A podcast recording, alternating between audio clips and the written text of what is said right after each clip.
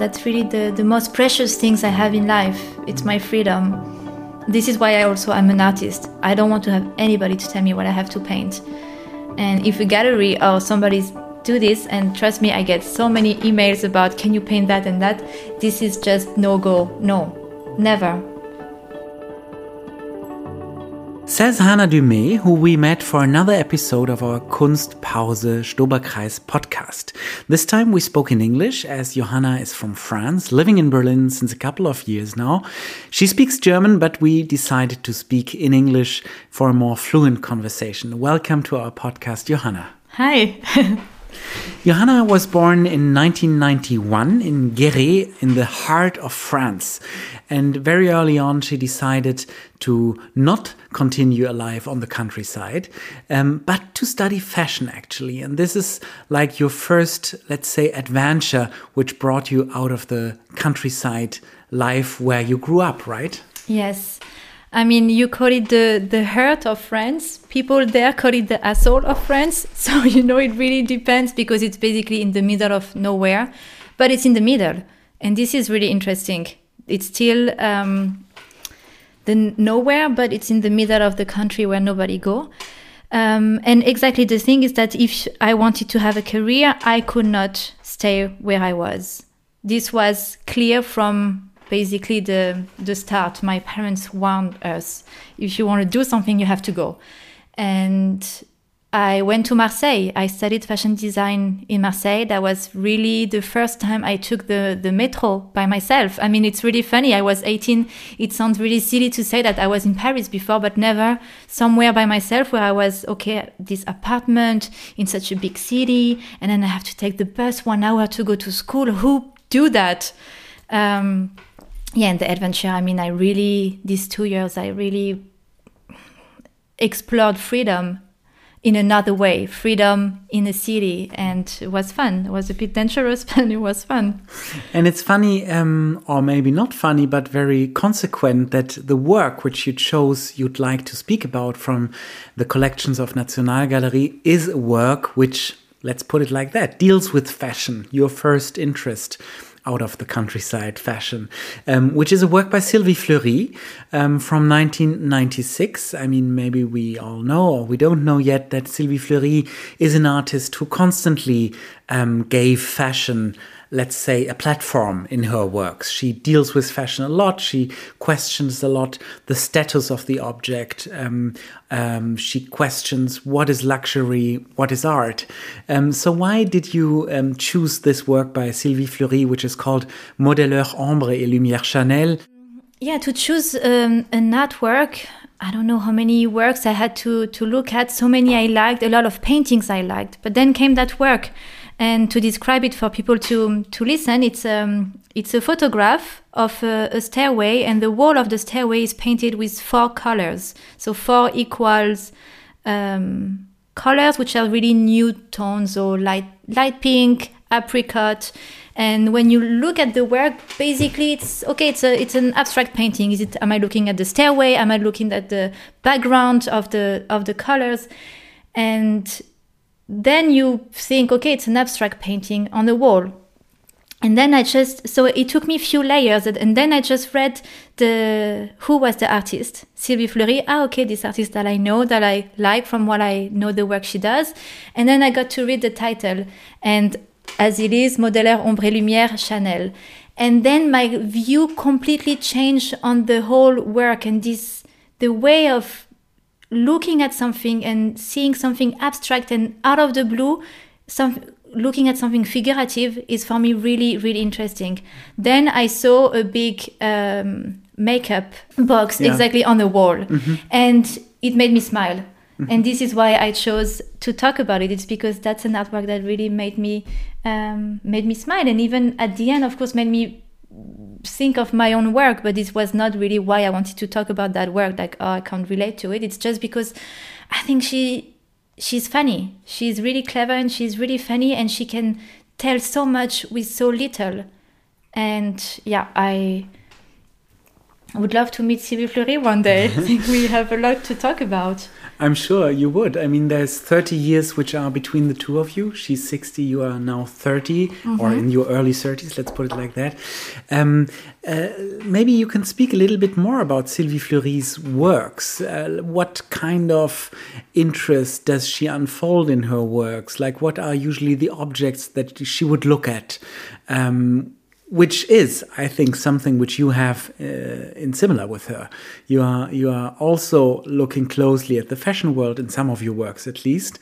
Um, if I, for example, remember one of the works by Sylvie Fleury, which simply consists of shopping bags uh, of big um, fashion companies such as Hermes, Chanel, Prada. Um, mm -hmm. You did it quite similar work, not similar in a case that it would look similar, but um, you have made this uh, cycle of paintings which look at shopping bags, for mm -hmm. example, right? Including Aldi. Including Aldi. This was a, a, research on modern icons for me. And maybe it's the same for Sylvie Fleury. So just that um, for you to know, I got to know about Sylvie Fleury's work about a year ago. And so, for the first time, one of her work uh, that was exposed at Wilhelmshaven, which was a gi giant balloon of a cat and I think of herself brushing her teeth. Do you know this piece? and and then was together with work of um, Julius von Bismarck in the in the back, so it was also really an interesting contrast. And then you see these really playful balloons. All the kids were around, people taking photos because it's really playful and and then I started to actually look um, at her on Instagram, and I could saw I could see that she was um, older, so I saw that she was exactly around the age of my parents and dressed in the most uh, amazing designer outfit all the time, and I really thought, oh, okay, she's really. Um, so interesting that she really loves fashion and then works with fashion. And what's interesting is that she doesn't really talk about fashion in the bad way. She's not questioning I mean, she's questioning, but she leaves it really open for people to have their own answer. And this Chanel makeup and those bags are really the modern icons. I mean, it's you put a um, a bag with a logo of Chanel. I think the whole world know it, and this is really interesting. More people get to know about names of fashion designers um, than trees. Mm-hmm, mm-hmm. That's very true. Yeah. Yes. Why do you think do we care so much about these icons, about these labels? Why do we need them in our lives? Yeah, that's a question I'm also asking myself because I the more I look at them, the more I, I research, I become also that oh yeah, I also would like to have this in my life. I think it really gives to people a, an instant happiness to have i mean it's a really expensive item i mean you go to buy a, an Hermes bag, there is waiting list. Some of the bags are 70,000 euros. People go for it. This is interesting. It's fascinating. It's not about the bag and its function anymore. It's about the piece and what it represents in the world, saying that I'm from the upper class, I'm from an elite, I'm from this kind of people who really become successful in my life and have no need of anything, that I have so much money that I can just buy myself a bag if I want to I think it's really um, probably the dream of uh, a lot of people. And this is why people sometimes rather eat pasta and, you know, and then save the money and then just buy a, a Chanel bag. So um, it's about symbolizing something. Yes, I think it's appropriating really a symbol that you can then show uh, to other be people. embodied by. Yes, I, I mean, look, you would not buy a Chanel bag if there is not the logo on it because this is what you want people to see. You want that they see, oh yeah, she has one. And then they can start fantasizing about you and what you are and how can you get this bag and so on. And what's also interesting it's the fashion magazines that i also like to buy how they make you believe that you need this in your life and i i just love these sentences where every year or even every month oh this item is the must have. We should all have this in our life. And a lot of people believe it. This is like the new bible kind of. You, you even play with this um, apparent urge to have these things um, by putting labels on the bags that you paint. Yeah. Uh, like uh, buy this now, it will be your uh, ultimate happiness or whatever is is written on the label. Um, and sign Chanel. exactly. so would you would you what's the approach of you when you do this? Is it do you want to make fun of it? Do you want to talk about it? What's your approach, like your personal Haltung, how we would say in German, when you tackle these subjects? I think it's all of it together. It's so.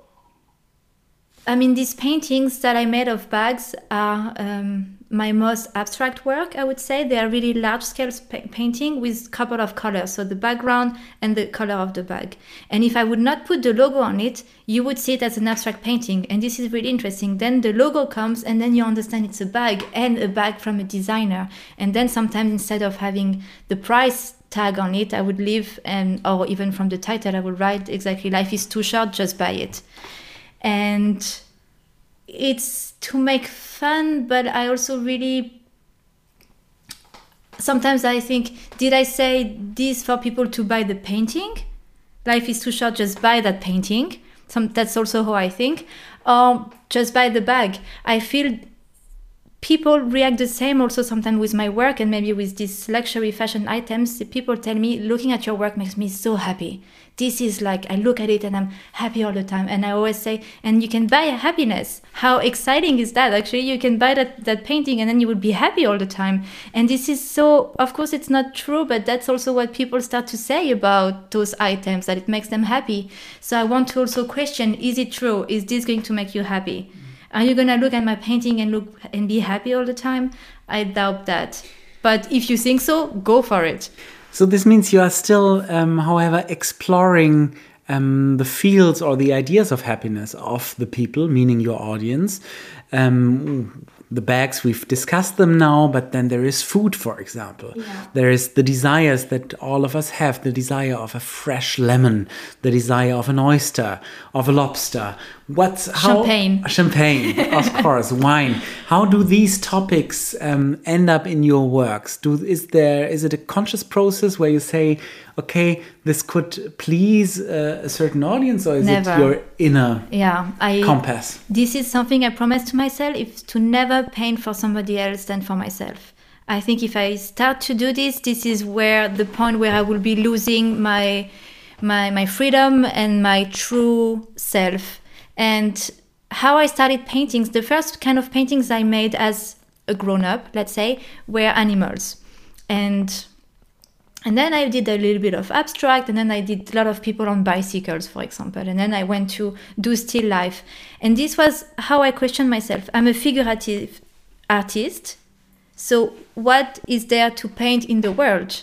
Portraits, landscapes, still life, scenes, you know so at and i was like okay at the end i i will make still life right now and i started really to paint things that happened to me dinners that happened to me memories um, really paintings of how i eat with my parents in france how i was eating in marseille or in denmark. And this is um, i mean food is really the most important thing. This is where also we meet other people. This is where we always sit at a table and take decisions. That we talk about the round tables of uh, Les Chevaliers de la Table Ronde, for example, or the Oval Office in the White House where they all have a desk and table and they take decision over a coffee. So this was this is what we what brings people together. In French, we say, and I'm sure you know it, um, se retrouver autour d'une bonne bouteille. Mm -hmm this is really to meet around a good bottle. Exactly. The, usually it's a coffee it's a beer it's a glass of wine it's food. So this really is the the primitive in a way. The the first thing you do when you meet somebody is to offer a glass of water or coffee or something. So this was the base of my paintings talking about people but not painting them. But as you could see that there were food and glass of wines that were a bit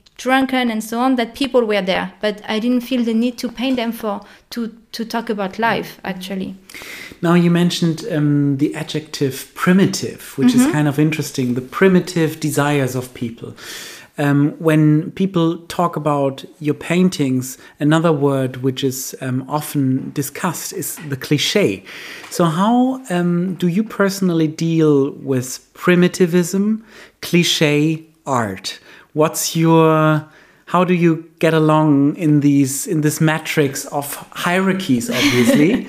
Where does art start and what's simply primitive and what's a cliche well if you go back to the beginning of life people were painting in cave in lascaux for example where i've been there as a child a couple of times and those were paintings and this was one of the first way of communication. And thanks to those paintings we got to know what happened. I think painting or even fashion for me also um, when I was in a teenager, um, they are a way of communication. Not to forget that I don't need to talk so much. You can see how I dress, what I want to say, or you can see what I want to say in my paintings. So primitive is for me um, a beautiful word. I I also my work is in a way primitive in a way that I love to talk about simple things. Mm-hmm and to talk directly about yes, it, right? and about the basic also yeah. to remember that good food is you don't need to pay hundreds of euros to get i don't know something good. You can just go to where it comes from and eat a really good food from the region something organic. So this is something that really matters to me. Um, cliche i don't know i love cliche i love yeah. I mean look i'm a french girl in germany so in a way there is there is a lot of cliche. I'm wearing a marinière today. We just went to eat together and we had French food. Um, yeah, I love to play with cliche. Also, I think because I'm away from France for the last 10 years, that my culture, my idea of France is a little bit romanticized mm-hmm. in a way. That I also have a sort of idea how France is or, or my memories are, and I paint them, and they are, of course, a little bit cliche in a way. What's um, interesting, I think, in particular to the motives that we can find in your work, is that there is a completely different reading of what is um, pictured in Germany as well as in France. Meaning, for us, the Germans, oysters and lobsters are still a symbol of luxury, whereas in France, um, basically everybody can afford it, and yeah. it's kind of uh, quotidian uh, culture um, daily life culture, um, these kind of uh, foods. Um, so, um, uh, do you reflect about how your work is perceived here in Germany and overseas or in France?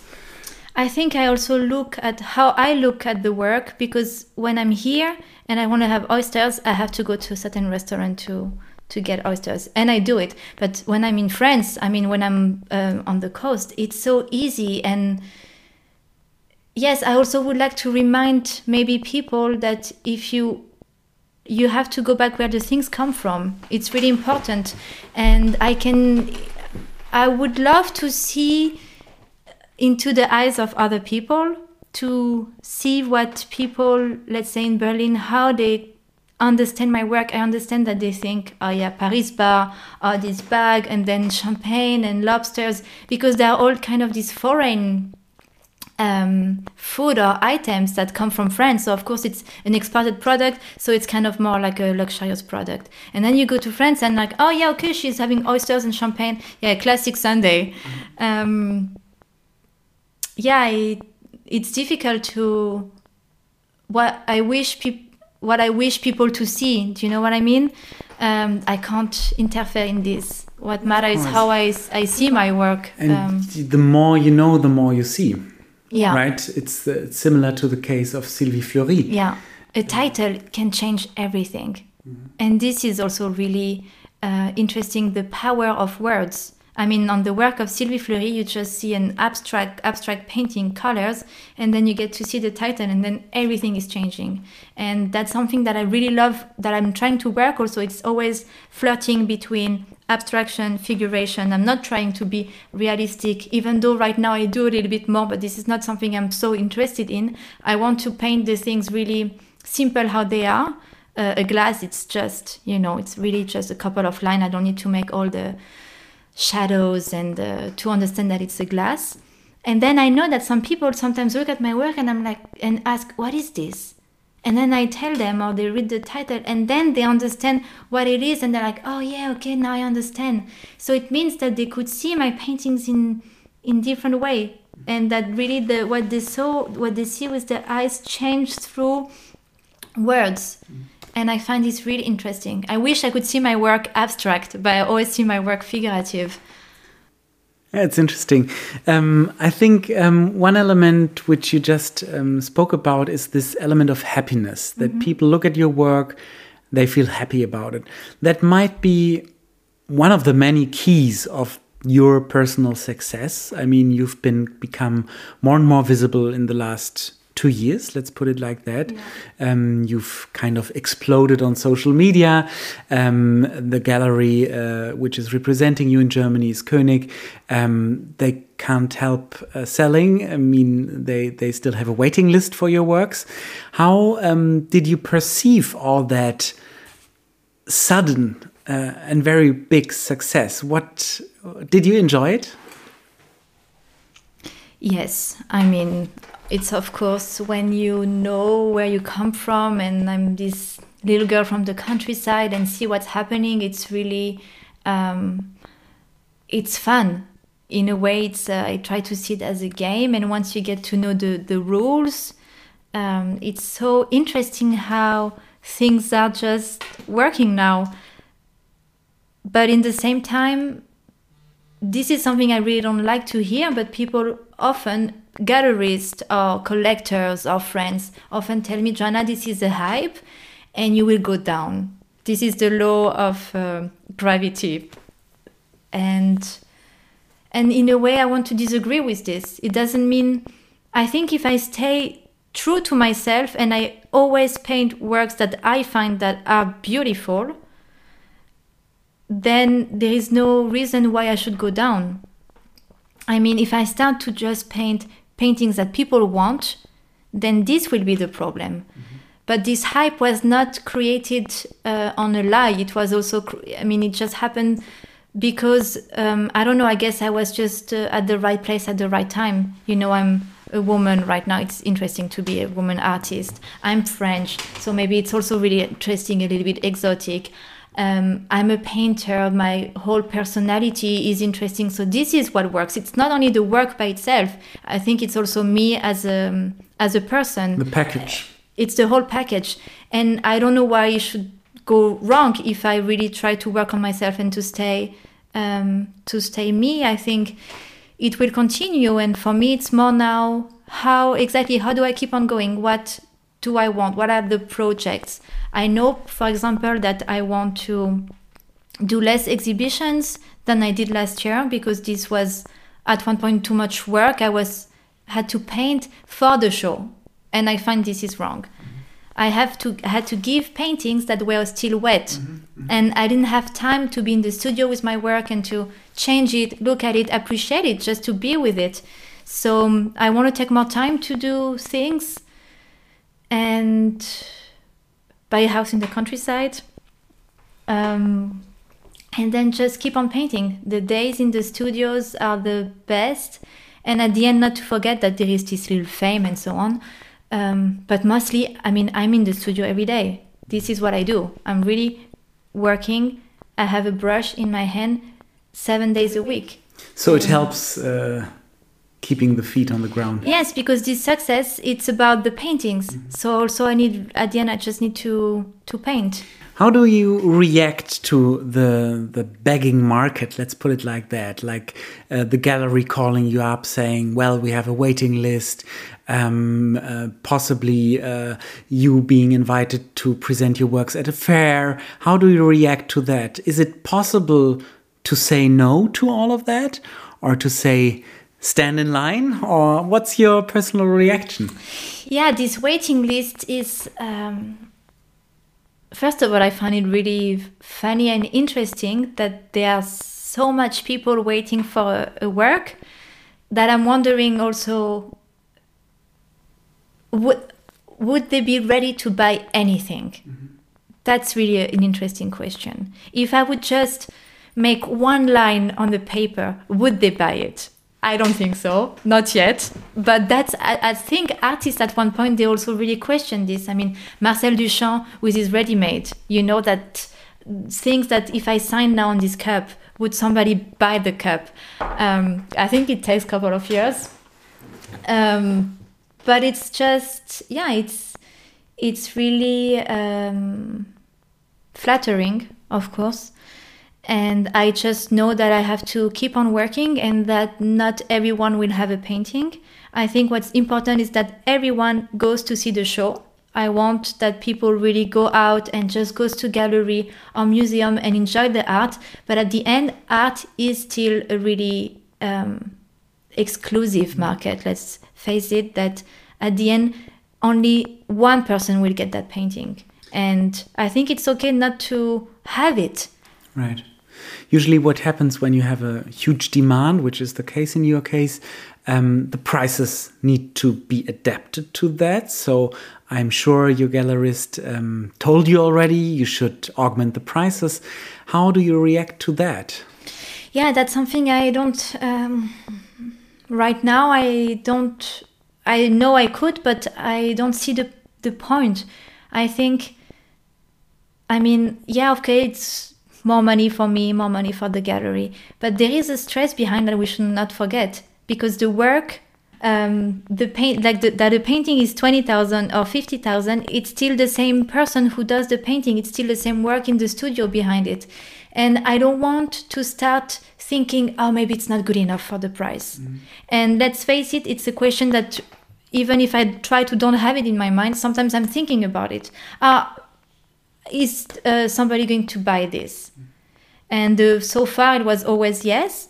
But I think the more expensive it is, the more a little bit um, dark it can mm. also be because money has so much power that it really also affects me in a way and it affects the freedom for sure yeah uh, listening to you i feel that you are uh, that freedom and liberty are some of the highest goods to you is that right that's the the main yeah that's really the the most precious things i have in life. It's mm. my freedom.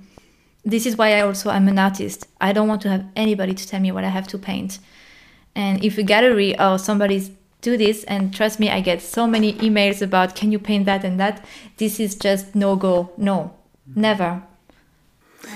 Is there a risk in professionalizing an artistic career to to lose some of that freedom isn't that the highest risk for, for, for every artist basically? Yeah i think you know there is this cliche about the artist that the artist shouldn't make money. And this you hear a lot in berlin. Um, that money takes away your freedom. But actually money gives you also a lot of more freedom. Let's not to forget that when i started to paint for example i had so little money that i only bought uh, all colors. I had the yellow, the blue, the red, the black, and the white. That was already enough I could afford, and then made my own mix and then worked with this. Um, but the more um, money I got, I could buy more material, better quality material, and maybe a bigger studio to make bigger project. So it gives me a lot of freedom. But in a way, I know that you are then in this kind of cycle where with a bigger studio, you need to make sure you sell your work to you for to keep on paying your rent and so on and the material and, and so on and so on. So yeah i guess maybe i will lose i mean i don't know will i lose my freedom? For me the i mean if i can still paint whatever i want i guess i'm fine with it. If i can still say no to some shows and yes to some and have my peace in my studio I guess I'm fine with it. The more you're visible, the more brands approach you as well. What do you feel of this whole luxury good industry and its approaches to the art world? What do you think does the luxury world need from the art world? Uh, why do they approach you? Like, why do they send you bags? Um, what, what's their point? Um, what Prada said, for example, is that they saw my paintings of the Prada bag and that um, there in Milano they, they loved the work and they wanted to um, send me a bag. And I mean, I've said yes right away. But somebody told me, another artist told me that maybe those brands needs more. Um, they need more real people wearing the product. They, they need people who are a bit more dirty, meaning that I have paint on me all the time. I mean, I know I have paint on my pullover today and some on my finger. Maybe they need, you know, not just these beautiful, um, non-real people wearing luxury, but maybe more people who are really creative and who are really, um, I don't know, maybe just real, and and um, that inspires other people.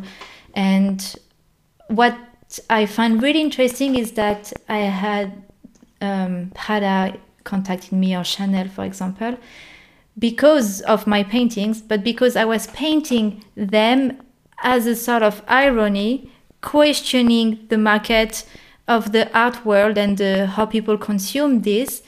But then, because of these questions of consuming, then the brand send me something. So you know, it's it's just um, it's just so it's just funny, and I could say no i want i'm not into this capitalistic thing. But of course i am. I mean i'm one of i mean i'm like everybody else. I question why we need to buy this in our life but it doesn't mean i'm better than everyone. I also i mean i want it too let's face it.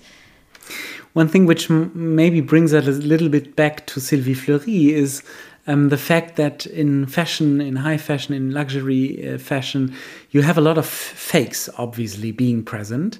Um, and I feel that currently um, fashion labels are more and more asking artists or commissioning artists to design their bags, which actually then no longer look as a Louis Vuitton bag, and that the the fakes are the last resort of what used to be the original one. Do do you understand what I mean? Is yeah. isn't that a funny coincidence? Yeah, I guess it's because maybe fake became so good that the brands are like, oh, how do we make a bag that doesn't look like a fake anymore? So it needs to be really unique. That oh, we're gonna get artists working on it. Maybe it's that. Um, yeah, I think fakes are fantastic because you know it's again it's all about the context.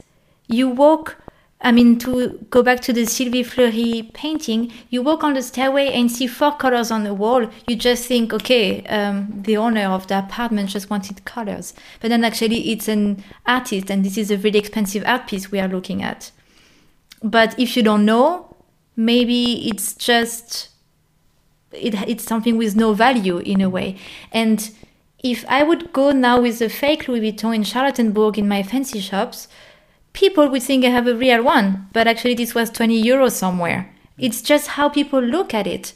And this I find really interesting how you can play with that. Maybe I don't need to buy real brands anymore. I just go for the fake one and people think I have the real one.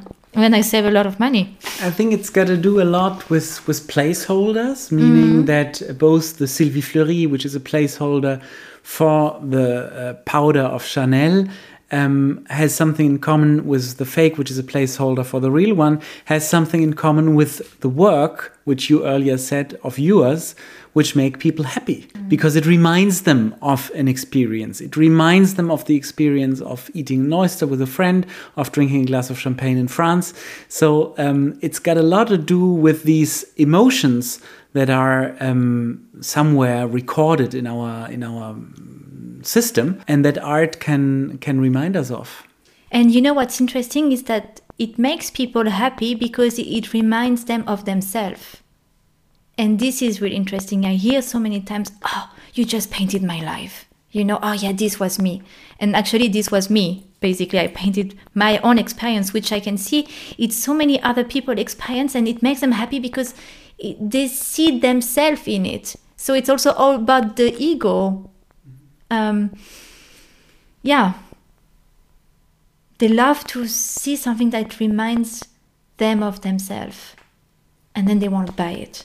Quite narcissistic move. Yeah, it's I can see it more and more. So I let's see what I do with this thought, but I can really experience it more and more. It's really interesting. Well, I guess narcissism is a way of surviving for humans. Yeah. I mean, also, you better be happy with yourself. It's already a good start in, in life. Absolutely. Thank you so much, Johanna, for this conversation. Yeah, thank you, Felix.